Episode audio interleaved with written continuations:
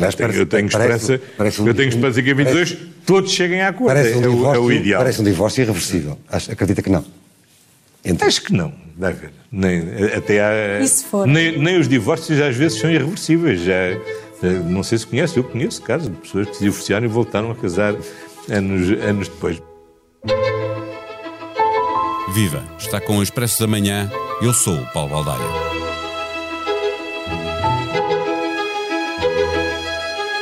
O Primeiro-Ministro concedeu uma entrevista à TSF, JN e DN e o que ficou de mais marcante foi um duro ataque ao líder do principal partido da oposição.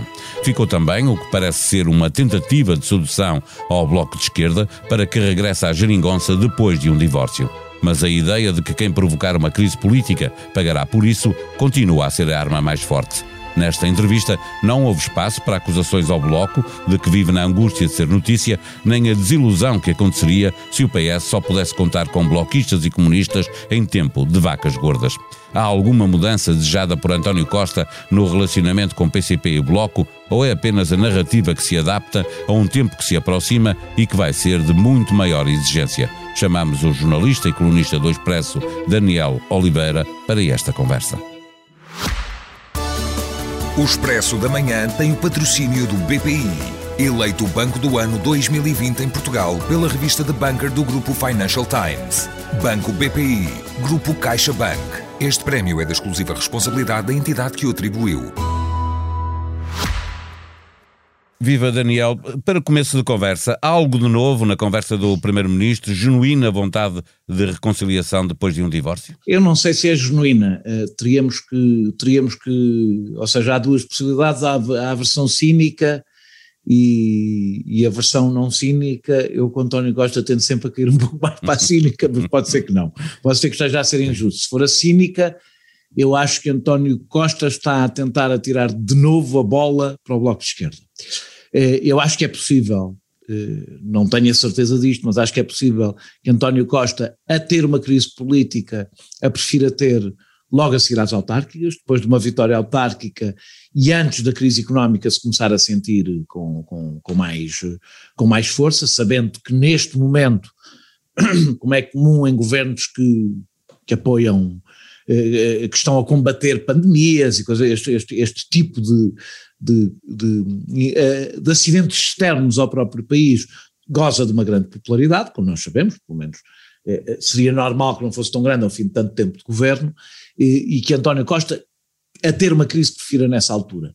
E eh, a única forma é voltar a ter o Bloco dentro do redil das possibilidades, ou seja, se o Bloco vier a dizer que não, ser o, Bloco posto de fora, para haver qualquer tipo de, de, de crise é preciso que o Bloco volte a estar dentro para estar fora Para de novo. poder estar Não fora, não percebe. ter sido empurrado, Para- claro. Eh, eh, Na verdade, Exatamente. nós estamos muito longe do, do assinto daquela entrevista eh, feita na véspera de eleições aqui no Expresso, em pleno mês de agosto. Exatamente. eh, Em que eh, o Primeiro-Ministro eh, falava da angústia do Bloco em ser sempre notícia e, acima de tudo, fazia comparações com o PCP que eram sempre altamente favoráveis ao PCP. Acontece como entrevista não nós há nada sabemos. disso, não é?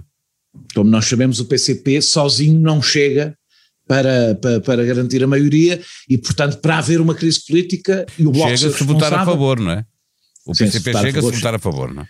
É, Agora, portanto, é, isto é a versão cínica. Há a versão não cínica, ou seja, de António Costa genuinamente, e é uma hipótese que ponho em cima da mesa também, não estou na cabeça de António, de António Costa, de querer genuinamente garantir alguma estabilidade política. Ora, eu acho que isso depende, antes de mais de uma coisa.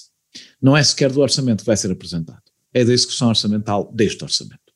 Se António Costa, António Costa não, se João Leão, na realidade, ou se o governo, voltar a repetir a execução orçamental que assistimos no orçamento de 2020, eh, retira até ao PCP as condições de- negociais, porque quer dizer que fica confirmado, eu recordo, que o orçamento de 2020 nem sequer foi executado o que foi orçamentado para 2020 antes da pandemia, quanto mais depois, da depois da- do, do- retificativo, ou seja, ficou- ficou-se muito longe do que foi negociado com a PCP. E a questão é se os próprios partidos estão em condições de continuar a aprovar orçamentos que são fantasias, que são fantasias, que depois não têm qualquer relação com a realidade. Eu penso até que dentro do próprio governo já há um grande cansaço, eh, no meio desta crise, com uh, uh, a fantasia de João Leão, os orçamentos de João Leão Mas são ele ainda não, tem mais a força, fantasia. ele não tem a força política que tinha Mário Centeno, portanto aqui claramente se É isso é percebe que que, é António, António Costa, Costa. claro, é António Costa que Depende de António assim. Costa eh, eh, mudar as regras do jogo, perceber que estamos a viver um momento especial, que o que é negociado com o Bloco e com o PCP, até por uma razão, a não se- para não destruir o Bloco e o PCP. O Bloco e o PCP não podem continuar a viabilizar orçamentos que depois lhes são evidentemente atirados à cara pelos eleitores. Eh, Se eh, eh, António Costa é sincero na vontade de não permitir o crescimento da extrema-direita, então tem que dar condições aos partidos que podem representar uma parte do descontentamento, mesmo não estando, no- mesmo, mesmo aprovando orçamentos, tem que lhes dar condições, tem que lhes dar vitórias, porque senão, lhes dá- e não é vitória, não é aquelas vitórias para, para, para a manchete do jornal, não é aquela pequenina vitória que se canta no dia e depois nunca mais ninguém São se lembra. aquelas Foi o do- da, da primeira legislatura, não é? Eh, vitórias Exato. como, como as que foram como conseguidas na primeira, legislatura, ou seja, coisas que permitam o PCP e o Bloco dizer aos seus eleitores valeu a pena votar em nós. Isto tem custo para o Partido Socialista. O custo é os eleitores do Bloco não irem votar no Partido Socialista. É este o custo. Mas António Costa tem que escolher. Ou é este o custo, ou é o custo do descontentamento que vai existir, evidentemente, com a crise social, de mandar todo para a extrema-direita. E essa é a escolha que ele tem que fazer. E isso não tem a ver com o acordo não tem a ver com, não tem só ou principalmente a ver com o orçamento que vai apresentar, tem a ver com as condições de confiança que cria para essa negociação. Deixa-me chamar a atenção que eh, eh, em Espanha, notícia do, do, do El País, eh, eh, já se eh, anunciou a vontade da Alemanha que os nossos vizinhos comecem mais cedo que tarde eh, a cortar despesa e a, e a mexer nas pensões. Eh, o Expresso Uhum. deste fim de semana dava conta de que há algum segredo na preparação das reformas estruturais Uhum. eh, que será preciso assumir para receber o dinheiro da bazuca. É possível imaginar este caminho feito pela geringosa? Se este caminho, se, for- se o caminho for das reformas estruturais, é bom que António Costa arrepie caminho no que disse sobre o PSD. Porque só com o PSD Pois, é que se vai claro, poder entender.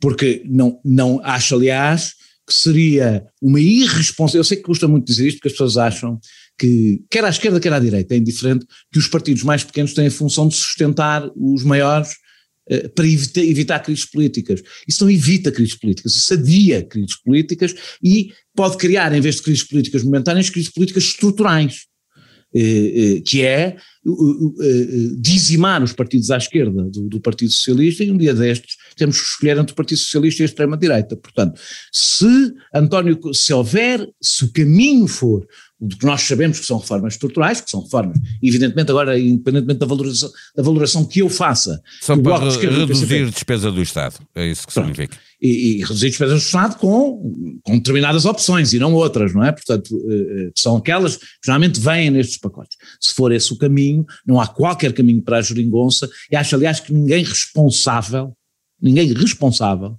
deve defender esse caminho. Porque acho que todos nós percebemos que o que está a acontecer à direita é perigoso para a democracia, se o que acontecer à direita também acontecer à esquerda, eh, o futuro será dramático. Portanto, se for esse caminho, é com o PSD que o Partido Socialista tem que se entender e então o discurso, o, o- a, a entrevista é, é um tiro no pé, se for esse, se for esse o caminho. Eh, Mas, de facto, o o mais relevante desta entrevista acabou por ser o ataque eh, a a Rui Rio e a, e a acusação de que o, PSD está a deixar contaminar pelo, eh, pelo Chega. Eh, chegará, será suficiente a António Costa usar a ameaça da extrema-esquerda querer extrema-direita. chegar ao poder, da extrema-direita, peço desculpa, eh, querer chegar ao poder normalizada pelos partidos da direita democrática, até pelo Presidente eh, da República, usar essa, essa ameaça como supercola para garantir uma geringonça? Não sei se é suficiente para uma geringonça, mas pode ser suficiente para ele sugar votos ao PCP e ao, e ao- e ao- e ao Bloco de Esquerda. Ou seja, E também ao centro, António- ou, ou no E PSD. também ao centro. E também ao centro. É, funcionar um bocadinho como Macron funcionou, também com maus resultados, como vamos ver brevemente em França, com péssimos resultados. É, é, devo dizer que, desse ponto de vista, a estratégia de Rui Rio, eu não discordo nada do que. do- Uma coisa é se António Costa deve dizer, num momento de crise económica e social, num momento em que é preciso chegar a consensos, se deve ser este o estilo que ele deve utilizar a falar do PSD. Tenho dúvidas. Outra coisa é o conteúdo. Eu acho que ele no conteúdo tem toda a razão. Ou seja, eu acho, aliás, que o Rui Rio está a fazer um enorme favor. Aliás, é por isso que António Costa está a sublinhar Rui Rio está a fazer. A direita mais radical acha que se o PSD radicalizar vai ser. Porquê? Porque como vivem enfiados, vai, vai ter grande sucesso. Como vivem enfiados numa bolha, é aliás uma realidade hoje, política em geral, não é? vivem enfiados na sua bolha e estão absolutamente convencidos que o povo português são os leitores do Observador e as pessoas que andam nas suas redes sociais. Eh, devo recordar eh, que o PSD, a direita junta, teve quatro vezes menos de 40% na sua história, desde o 25 de Abril. Uma foi no próprio, foi nas primeiras eleições livres, a outra foi a seguir ao governo de, de não foi no, foi no governo de, de José Sócrates, eh, em que José Sócrates teve maioria absoluta e as outras duas foram depois de 2011. Ou seja, a direita não está a viver um momento áureo, está a, a direita não é o PSD, o conjunto da direita, a direita está-se a partir, mas não está a crescer.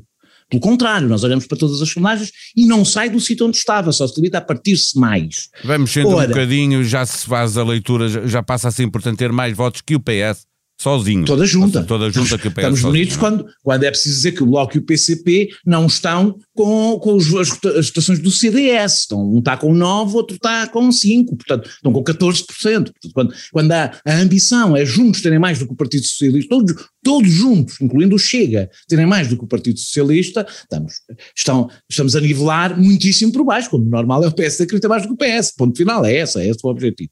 E o que eu, o que eu acho é que esta por, por ganhos, porque nem sequer se percebe, nem sequer se percebe, por exemplo, esta escolha, Susana Garcia, é incompreensível.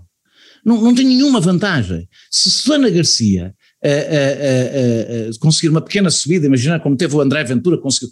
Alguém se lembra da subida que o PSD teve em Louros? Teve alguma dá relevância um sinal, para o PSD? Dá um sinal de viragem à direita do PSD. É? Agora imaginem que Susana Garcia, por, por absurdo, não, é, não faz muito sentido na Amadora, mas vamos imaginar que Susana Garcia ganhava as eleições na Amadora. Pior um pouco o PSD ficava claríssimo que o único caminho que tinha era a viragem à extrema-direita. Tudo isto são favores a António Costa.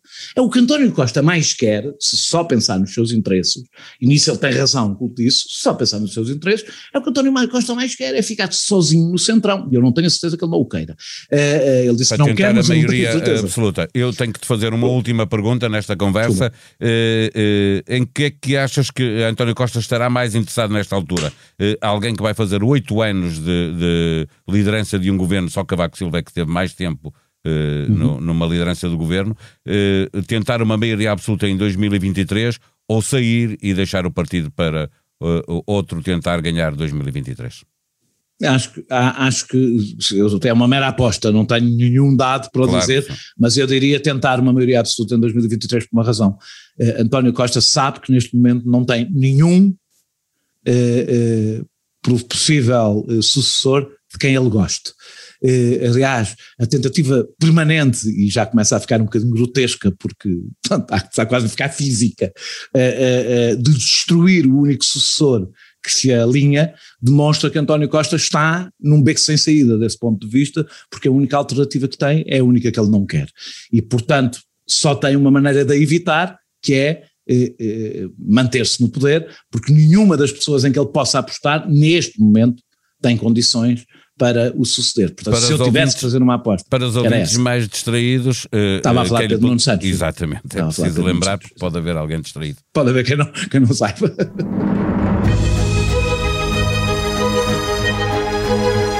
Na sequência da manchete do Expresso deste fim de semana, para ler online, havia 1738 páginas do PRR escondidas com detalhes das reformas e investimentos. Num dos temas mais sensíveis, a desregulamentação das ordens profissionais, ficam já a saber-se os detalhes, que incluem vigilância externa e fim de privilégios.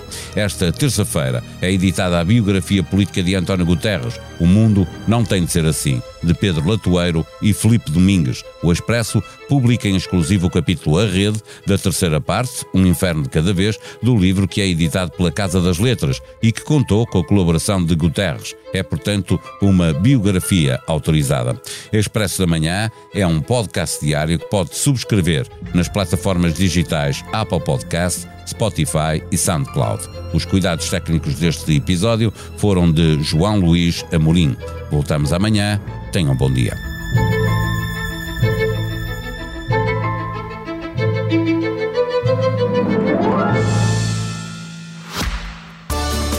O Expresso da Manhã tem o patrocínio do BPI Eleito Banco do Ano 2020 em Portugal pela revista The Banker do Grupo Financial Times.